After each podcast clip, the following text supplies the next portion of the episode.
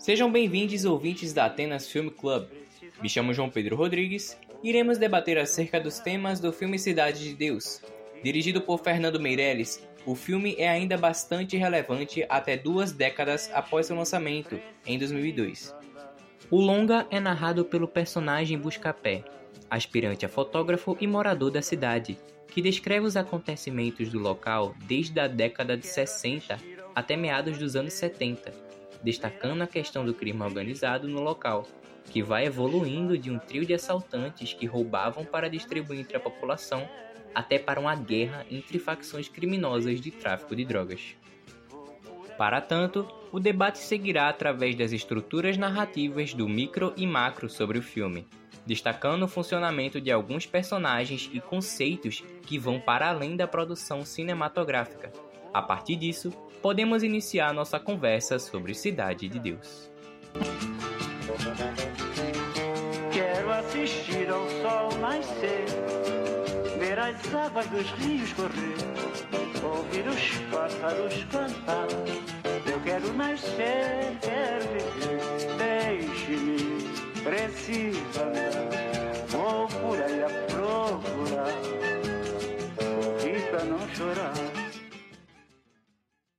Uma coisa que já quero destacar, que vai tomando forma ao decorrer do filme, é a questão do jornalismo, mais precisamente do fotojornalismo e seus impactos ao decorrer do longa.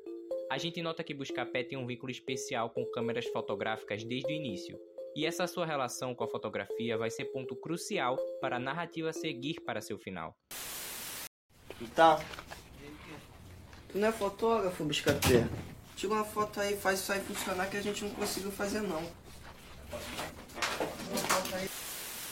Então, chamarei Carlos Eduardo Ribeiro para construir a questão do fotojornalismo e da experiência vivida e mediada em torno do filme. Carlos, como o fotojornalismo se insere e se mantém na narrativa? O jornalismo se insere no filme desde o primeiro ato, com o noticiamento do Paraíba pela imprensa marrom, quando Buscapé ainda é uma criança.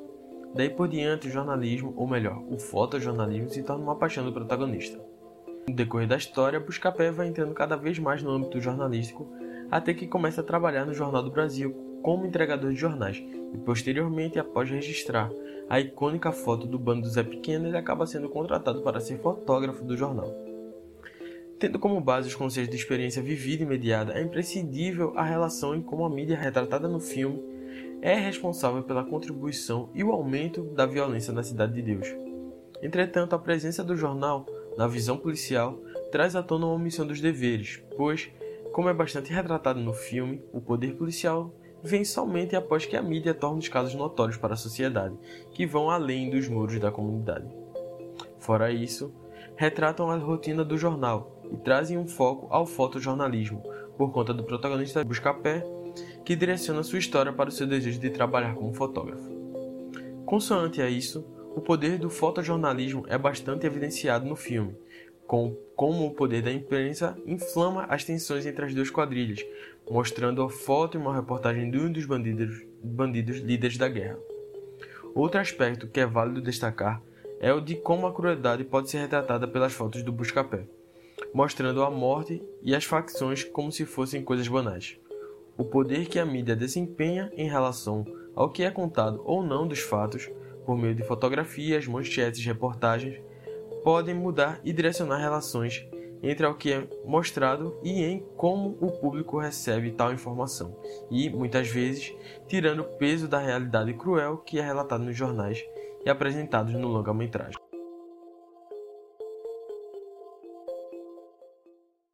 Não apenas o fotojornalismo, mas a mídia como um todo está presente no filme. Mas para além do filme, ela também se faz presente em mediar como a realidade nas favelas brasileiras vão ser passadas para um público. O Rio de Janeiro registrou hoje um saldo de 25 mortos em uma única operação na comunidade de Jacarezinho, na zona norte da cidade. Então, eu vou chamar agora Gabriela Albuquerque para poder explicar qual é o papel das mídias em torno das periferias. O famoso livro O Curtiço, de Aloysio Azevedo, foi um marco do naturalismo brasileiro, publicado no ano de 1890. Estereotipando padrões comportamentais dos trabalhadores, o autor abordou a conflituosa relação entre os moradores de tal tipo de habitação coletiva e os agentes policiais, sempre enfatizando a ação violenta, violenta dos policiais. Os cortiços foram um importante cenário da luta dos negros contra a escravidão nas últimas décadas do século XIX. Nessas habitações coletivas, os escravos que tentaram comprar sua alforria encontravam uma significativa rede de solidariedades e, em caso de fuga, podiam se esconder em meio a uma população variada. O fato de a Era dos Cortiços ter correspondido ao período de intensificação das lutas dos cativos pela liberdade pode ser relacionado à incisiva ação dos poderes públicos contra essas moradias. A decisão política de expulsar as classes populares das áreas centrais da cidade podia então estar associada a uma tentativa de desarticulação da memória recente dos movimentos sociais urbanos. Então, é necessário avaliar o que se entende por linguagem da violência urbana, na medida em que esse é um construto que admite diferentes repertórios. Essa explicação remete ao processo recente de construção da democracia brasileira, cujo desenvolvimento se processou em concomitância ao crescimento da violência urbana. Um deles tem relação com a continuidade autoritária, que corresponde à manutenção de princípios autoritários nas instituições ligadas à ordem pública, como no caso da Polícia Militar. Outro aspecto importante invocado é a noção de autoritarismo socialmente implantado na sociedade brasileira. Isso foi reforçado por pesquisas que apontavam para uma opinião pública altamente favorável ao emprego desses métodos violentos pela polícia, à instauração da pena de morte ou ao recurso a métodos de justiça ilegal.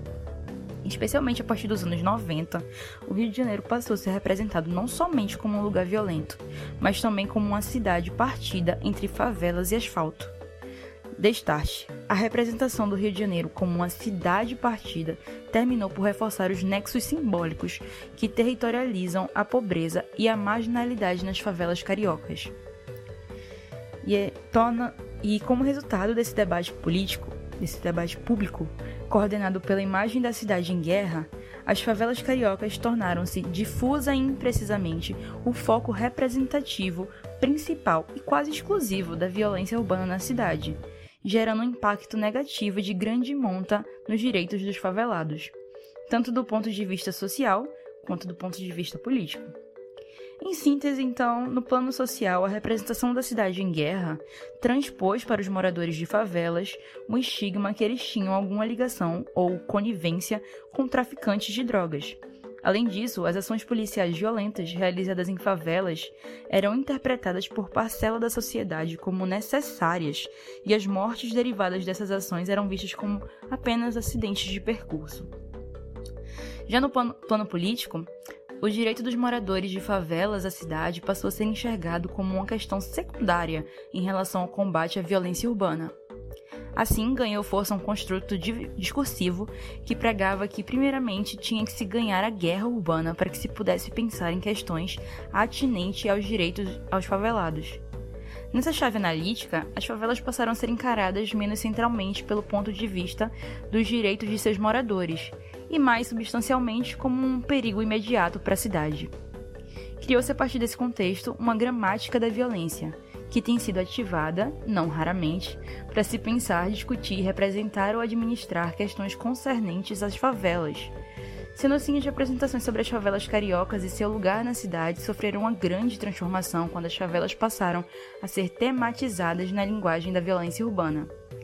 A linguagem dessa violência urbana encontra na grande imprensa um canal de reverberação que visibiliza significativamente a conexão entre as favelas cariocas e o problema da violência urbana. Como desdobramento, postula-se que a compreensão do lugar das favelas na cidade é dependente, em alguma medida, do entendimento acerca do papel das grandes mídias que organizam a percepção social e, por consequência, reverberam representações e estigmas sobre esses lugares, criando, no caso, uma agenda pública que situa essas localidades como um problema urbano suscetível de obstar o andamento regular das rotinas na cidade. Em 20 de novembro de 2008, os jornais impressos Extra e o Globo noticiaram que a Polícia Militar do Estado do Rio de Janeiro havia ocupado a favela Santa Marta no dia anterior. Ambos periódicos divulgaram que as informações fornecidas pelos integrantes do governo eram basicamente que se pretendia promover um choque de ordem e prender o chefe do tráfico de drogas na localidade. Transcorrido pouco mais de uma semana, a imprensa atualizou as notícias, informando que o governo havia decidido pela manutenção da ocupação. Além disso, reportou que seria colocado em prática um novo modelo de policiamento na favela. O jornal O Dia, por exemplo, publicou no título de uma matéria que o, Mor o Morro Dona Marta seria o primeiro a receber uma polícia comunitária. O Extra e o Globo noticiaram que o governo programava inaugurar uma companhia da Polícia Militar nas favelas. Nessa favela especificamente. Nos primeiros dias dessa ocupação, as poucas matérias jornalísticas refletiam um clima de indefinição e, sobretudo, de exiguidade de informação provida pelo governo do Rio de Janeiro. Só a partir do mês de dezembro, ou seja, quase duas semanas depois da ocupação policial, integrantes da equipe do governo passaram a oferecer gradativamente informações e seus objetivos para explicar a presença ostensiva da polícia militar na localidade. Sabe-se hoje que esse modelo acabou ganhando notoriedade e, no início do ano de 2009, transformou-se no conhecido Programa das Unidades de Polícia Pacificadora, ou UPPs. As mídias se tornaram, no caso, um canal privilegiado de divulgação do programa das UPPs. E tal programa ganhou à época centralidade no debate sobre segurança pública no Brasil, recebendo destaque em inúmeras reportagens. Além disso, é importante frisar que a imprensa tem se tornado crescentemente uma esfera pela qual também as políticas públicas são executadas e formuladas, o que é divulgado no resultado de uma relação dialógica entre, entre o veículo de mídia e o público que acessa as informações providas por ele. Visa-se realçar com essas considerações que na divulgação de notícias há escolhas, tematizações, abordagens, etc., que são produções realizadas pelas mídias, mas que contemplam em seu núcleo uma necessidade de comunicação e interação com o público que acessa o conteúdo produzido. Portanto, os veículos de mídia mantêm com seus leitores uma relação dialética na qual tanto influenciam seu público e são influenciados por ele. Em razão disso, é crucial destacar que os jornalistas e os veículos de mídia produzem seu trabalho a partir de um horizonte de expectativas do que é considerado, pela própria editoria do jornal, como a grande maioria de seu público leitor. Diante do exposto, pode-se afirmar que um dos principais trabalhos realizados pelas mídias é organizar a percepção social, repercutindo representações sociais e ajustando-se às vozes dos diferentes atores sociais e políticos que estão envolvidos de alguma forma no circuito de produção, circulação e consumo dos documentos produzidos pela imprensa.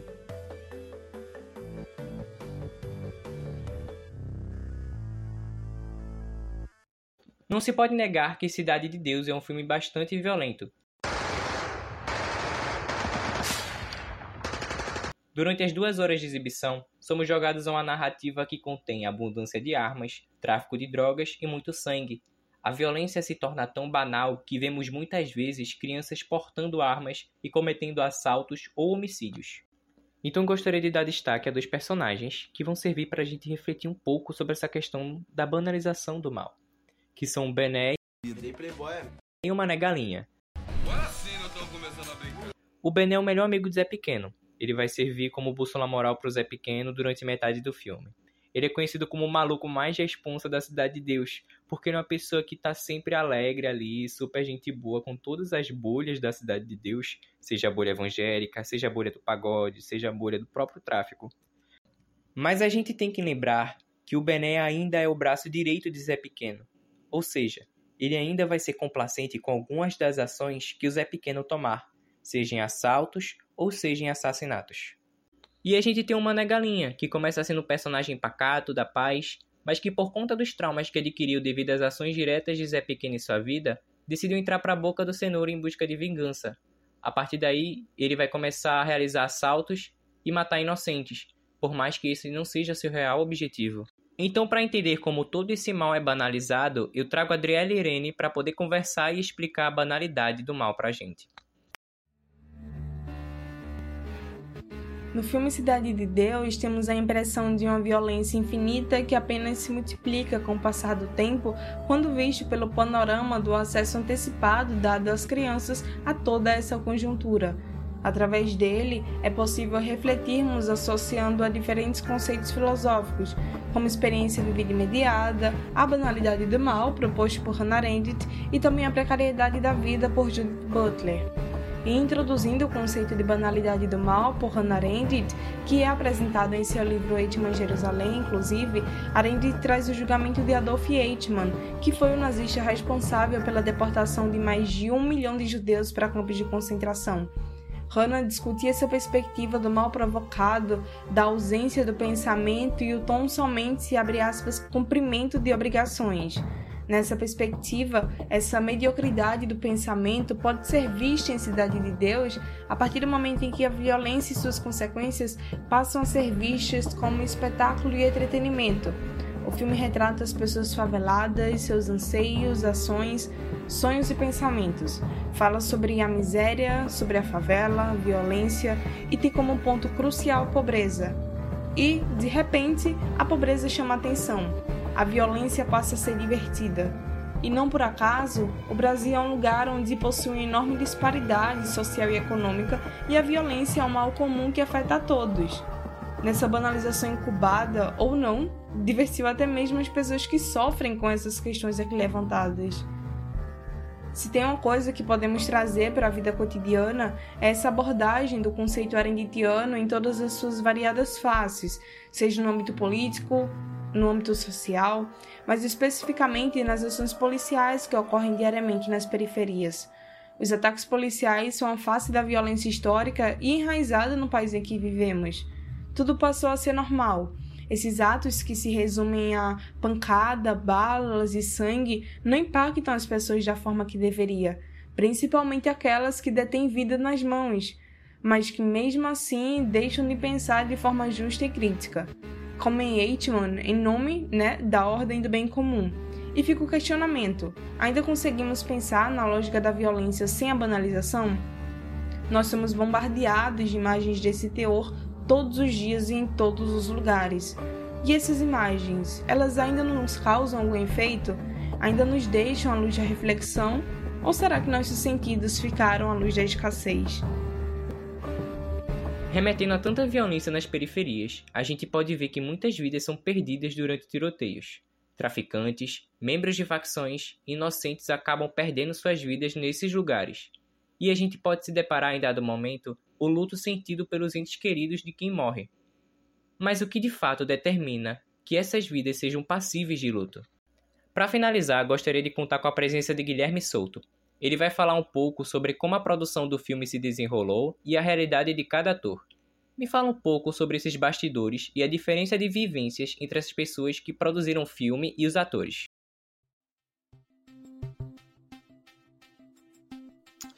Primeiro a gente tem que ter em mente que Cidade de Deus não foi feito num vácuo, né? E muito do sucesso do filme se deveu a isso. Tanta gente se identificou com esse filme no Brasil e ao redor do mundo também, muito porque, apesar de ser uma história dramatizada e grandiosa, né? São histórias reais sendo contadas. Zé Pequeno, Bené, Buscapé, Mona Galinha foram todos baseados em pessoas reais. E o dia, dia da Cidade de Deus foi transposto na sala de cinema com um realismo cru e uma complexidade que poucas vezes foi, tinha sido vista no cinema brasileiro.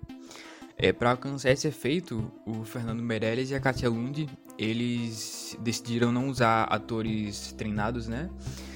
E construir uma escola de atores, na intenção de selecionar pessoas das comunidades do Rio de Janeiro para para interpretar esses personagens e são, serem pessoas que tiveram aquela vivência, né? O Leandro Firmino da Hora, por exemplo, foi um dos selecionados dentre jovens da favela do Vidigal e ele nunca tinha sido ator na vida dele, foi a primeira experiência dele como na atuação. E esse, essa galera, eles foram de jovens anônimos para estrelas de um filme mundialmente aclamado num tempo muito curto, né? Visitando Cannes e outros países pro lançamento. O filme foi um boom, né? Ninguém esperava. Diretamente da tabela do Rio de Janeiro para a França. E a realidade, o choque bateu para eles muito forte, né? De um dia tá na França e outro dia tá de volta na sua casa, vivendo sua vida normal é, esses jovens, a maioria deles foram pagos com o cachê do filme. E a bilheteria do filme, a venda de DVDs, que ninguém esperava tanto assim, mas vendeu, rendeu milhões e milhões de reais. E os dividendos disso não foi para essa galera. Ele, a maioria deles escolheu pegar o cachê. E quando a gente vê o documentário Cidade de Deus 10 anos depois, a gente começa a entender as disparidades para onde foi a carreira dessa galera. A Alice Braga, que, era, que é filha da Sona Braga, uma das grandes atrizes do cinema brasileiro, é, interpreta Angélica, uma das personagens que não é uma das protagonistas do filme, mas foi Cidade de Deus e a presença dela no pôster que conseguiu alavancar a carreira internacional dela. É, um exemplo contrário a isso, a gente tem Jeff Chander, que interpretou Alicate do Trio Ternura. Ele foi um dos jovens selecionados pela, pela escola de atores e logo depois do filme, o Jeff Chandler ele saiu de casa e não voltou mais. De acordo com a mãe dele, ele, ele entrou pro tráfico e de acordo com ela tá lá até hoje, mas ninguém tem mais notícia dela. E é uma coisa meio sintomática, sabe? O filme foi produzido por pessoas brancas da classe média e fez um sucesso absoluto, tanto por causa do talento da equipe de produção, né? Mas muito por causa dos atores e como eles influenciaram na obra. E como eles trouxeram esse realismo duro e cru, mas ao mesmo tempo aconchegante de que aquilo é o Brasil real. Foram aquelas pessoas negras que elevaram essa obra mas não foram eles que lucraram com isso. Eles voltaram para a mesma vida que eles viviam antes. E é a gente entender isso que a, o realismo que a obra passa é porque aquelas pessoas estavam vivendo vidas precárias que nos personagens que elas interpretavam. É, isso se dá em dois níveis, né? Tanto Cidade de Deus ser baseado em história real, escrita pelo Paulo Lins, que era morador da Cidade de Deus, e via aquilo com os próprios olhos. Então, na própria escrita, na estrutura da história, ele conseguia passar a realidade daquele lugar. Quanto aquelas pessoas viverem aquilo e conseguirem mediar aquela experiência de maneira muito mais próxima da realidade. É o Fernando Meirelles e o Braulio Mantovani, o Fernando Meirelles é o diretor, o Braulio foi o roteirista do filme. Continuaram trabalhando outros projetos de sucesso depois disso, muitos dos atores principais voltaram para a pobreza, né? Isso é, um, é, uma coisa sistêmica, é uma coisa sistêmica de como a indústria cinematográfica naquela época já era muito excludente, tanto que os próprios a produção do filme fala que não tinha a quantidade de atores negros no na indústria cinematográfica brasileira para interpretar a quantidade de gente que eles precisavam para aquele filme. E ainda hoje é excludente. E é algo para se manter em mente vendo qualquer filme, né? Que aquilo não está sendo feito no vácuo, aquilo não está sendo feito do nada. Tem muita, muitas condições sociais envolvidas naquilo. A gente sempre tem que pensar e refletir quais foram as condições que aquela obra foi produzida, como isso afetou aqueles ecossistemas e como isso ainda acontece hoje em dia. Com este debate, confirmamos que o filme Cidade de Deus ainda possui relevância nos tempos atuais, mais precisamente pelos temas que possui dentro de suas duas horas de exibição, e que vão para além do longa, para a nossa sociedade como um todo. Temas como a precariedade da vida, o papel da mídia nas favelas e a banalidade do mal são importantíssimos de serem analisados e discutidos em nosso país. Quero agradecer aos convidados de hoje que enriqueceram bastante nossa conversa. Esse episódio utiliza áudios de Jornal Nacional, Cidade de Deus e Cidade de Deus 10 anos depois. A trilha sonora foi por Cartola e Nine Inch Nails. No mais, fica a minha recomendação do filme caso você nunca tenha assistido. E se tiver, é bom assistir novamente para encontrar mais detalhes e se recontextualizar. Atenas Film Club vai ficando por aqui. Obrigado pela audiência e até a próxima. Se alguém por mim perguntar, diga que eu sou povo